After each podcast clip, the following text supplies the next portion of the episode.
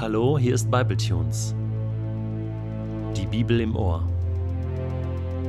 Täglich online mit der Bibel. Momente mit dem ewigen Gott.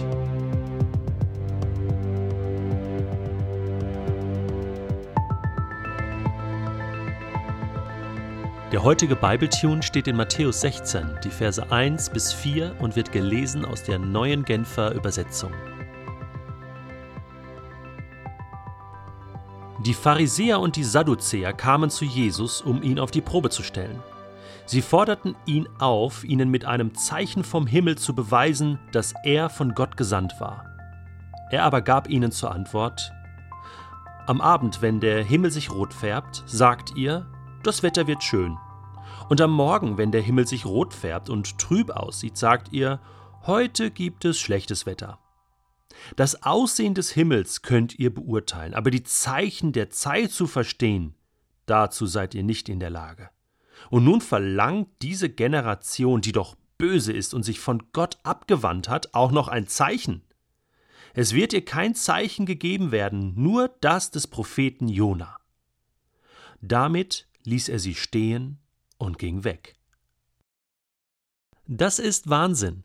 Jetzt verbünden sich also schon Pharisäer und Sadduzäer, um Jesus zu Fall zu bringen. Pharisäer und Sadduzäer, die sind eigentlich wie Feuer und Wasser. Zwar sind sie beides gesetzestreue religiöse Parteien gewesen zur Zeit von Jesus, aber die Sadduzäer haben völlig andere Lehren gehabt und unterschieden sich zum Teil maßgeblich in, in wichtigen Fragen. Zum Beispiel haben die Sadduzäer die Auferstehung komplett abgelehnt und der Messias und das messianische Zeitalter muss sich besonders hier auf der Erde im Tun äh, äh, erweisen. Und ja, die Pharisäer waren ja sehr gesetzestreu und haben es mit den Geboten und mit dem Einhalten des Gesetzes sehr, sehr genau genommen. Jetzt tun die beiden sich aber schon zusammen und befreuen sich um Jesus zu Fall zu bringen. Und das macht wieder einmal deutlich, für wie gefährlich die Pharisäer und die Sadduzäer, die religiösen führenden Parteien damals, Jesus gehalten haben. Dieser Mann war gefährlich, dieser Mann hatte Einfluss, dieser Mann hatte das Volk auf seiner Seite, die Massen kamen zu ihm, sie hörten von der Speisung der 4000 und vielleicht war das sogar der Ausschlag, dass sie jetzt äh, gesagt haben, hey, den Mann müssen wir stoppen. Nun, wie tun sie das? Sie gehen auf Jesus zu und bitten ihn um ein Zeichen. Das ist typisch jüdisch. Die Juden fragen nach Zeichen und Wundern, stellen im Grunde genommen die Machtfrage, also ähm, mit, mit welcher Macht tust du das? Äh, was ist da deine Autorität? Ein aufgeklärter Grieche oder ein heutiger Westeuropäer würde sagen, ähm, gib mir logische Argumente. Äh, erklär mir das, so dass ich das nachvollziehen kann. Mehr so rational. Da funktioniert ein Jude schon ein wenig anders. Sie fordern ein Zeichen.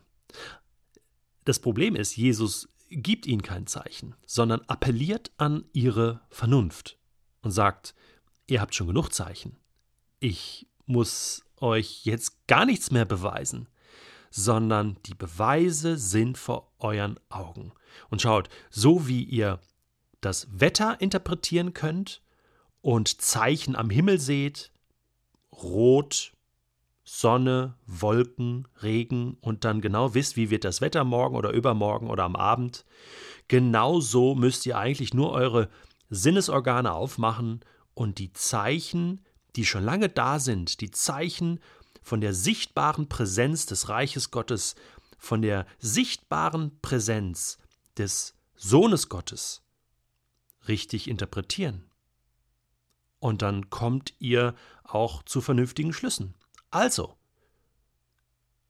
ihr bekommt kein Zeichen mehr, außer das von Jona. Punkt. Und dann ließ er diese beiden Delegationen einfach so stehen und geht weg. Unglaublich, oder? Ende der Diskussion. Wow, natürlich staute sich da erneute Wut an. Natürlich war das war das sensationell, was Jesus da gemacht hat.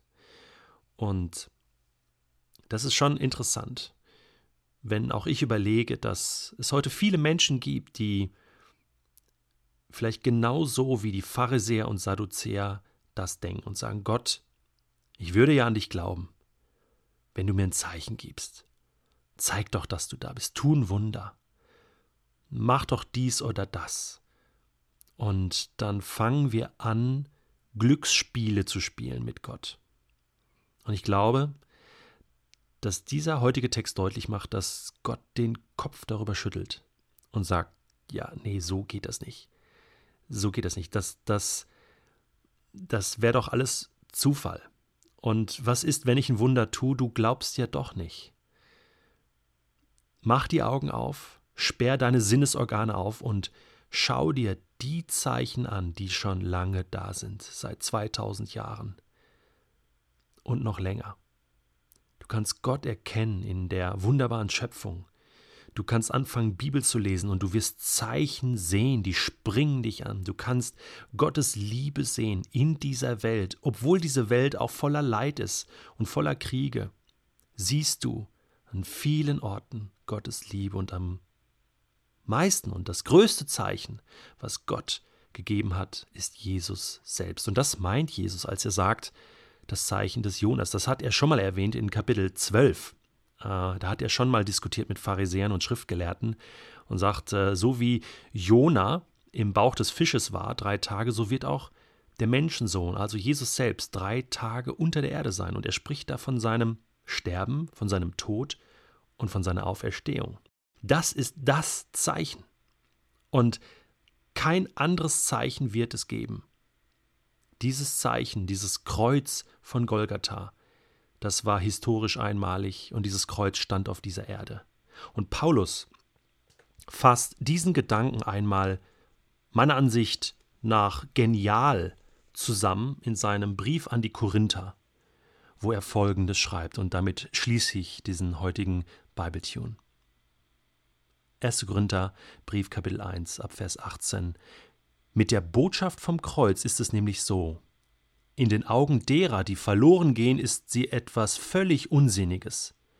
Für uns aber, die wir gerettet werden, ist sie der Inbegriff von Gottes Kraft. Nicht umsonst heißt es in der Schrift, die Klugen werde ich an ihrer Klugheit scheitern lassen. Die Weisheit derer, die als weise gelten, werde ich zunichte machen. Wie steht es denn mit ihnen, den Klugen, den Gebildeten, den Vordenkern unserer Welt? Hat Gott die Klugheit dieser Welt nicht als Torheit entlarvt?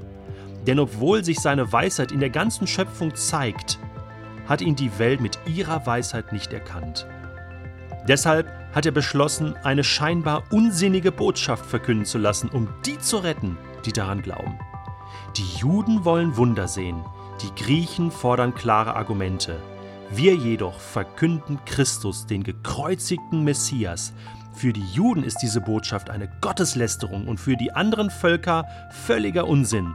Für die hingegen, die Gott berufen hat, Juden wie Nichtjuden, erweist sich Christus als Kraft Gottes und Gottes Weisheit.